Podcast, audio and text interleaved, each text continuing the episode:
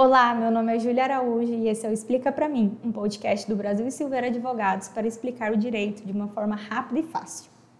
Uma das coisas que mais emocionam no Big Brother é o paredão.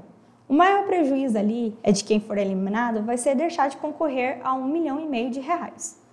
Agora olha isso. A Justiça do Trabalho do Ceará condenou uma empresa que demitiu uma funcionária. Isso aconteceu em uma espécie de paredão, tipo do BBB, minha gente foi feito entre os próprios colegas de trabalho dela. Segundo a ex-funcionária, depois de um dia muito ruim de vendas, o chefe chamou toda a equipe numa sala e pediu para que eles votassem num vendedor que deveria ser eliminado da equipe. A ex-funcionária disse que se negou a votar, mas foi a escolhida e que acabou saindo da empresa sem nenhum direito trabalhista. A justiça entendeu que ela sofreu assédio moral por parte da chefia e, claro, um constrangimento e humilhação diante dos colegas. A empresa foi condenada a pagar todos os direitos da rescisão trabalhista e ainda danos morais, um valor de cerca de 14 mil reais. Mas afinal de contas, você sabe quando acontece o assédio moral e o assédio sexual? E principalmente, sabe o que fazer caso esteja sofrendo isso no seu trabalho? Vamos lá então. O assédio moral no trabalho acontece quando o trabalhador ou a trabalhadora ficam expostos a situações humilhantes e constrangedoras de forma repetitiva e prolongada.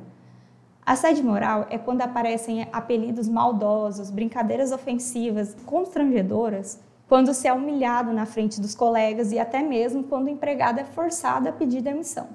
A gente pensa que o assédio moral acontece só do patrão para um funcionário, mas pode acontecer sim o contrário ou também entre os colegas.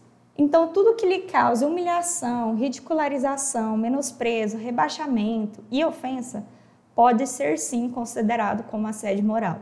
Mas, infelizmente, muita gente prefere ficar calada, com medo de perder o emprego, não receber alguma promoção ou sofrer qualquer tipo de represária. De acordo com uma pesquisa do Instituto de Pesquisa do Risco Comportamental, divulgada em 2020, 41% dos participantes disseram que iriam ficar quietos.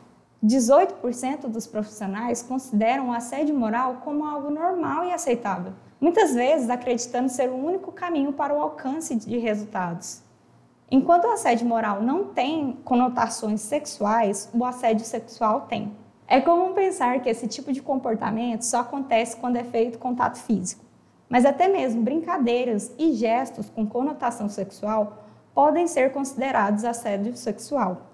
Outro engano é pensar que o assédio sexual só é considerado assim se ele acontece no local de trabalho, mas ele também pode ser considerado em qualquer lugar, desde que tenha relação com o trabalho. Um exemplo é dar carona para um colega ou um funcionário depois do expediente e o assediador usar dessa oportunidade para intimidar a vítima.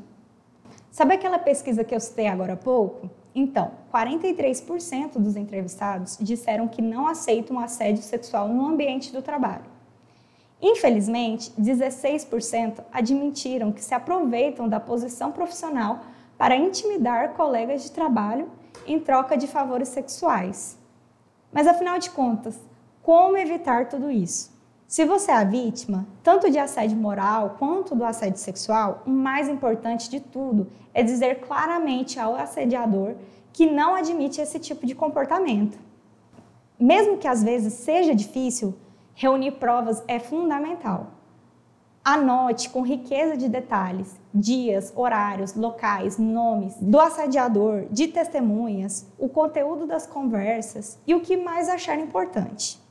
Evite conversar ou ficar sozinho com a pessoa que te assedia. Apesar de o assédio moral não ser considerado crime em alguns casos, o assédio sexual é. Não deixe de denunciar na polícia. Você também pode denunciar no Ministério do Trabalho, no Ministério Público, no órgão que representa sua classe ou no seu sindicato. Por fim, procurar a orientação de um advogado para buscar seus direitos também é importantíssimo. Dê prioridade ao seu bem-estar. Meu nome é Júlia Araújo e esse foi Explica para mim, um podcast do Brasil Silveira Advogados. O roteiro e a edição são do Celso Assis.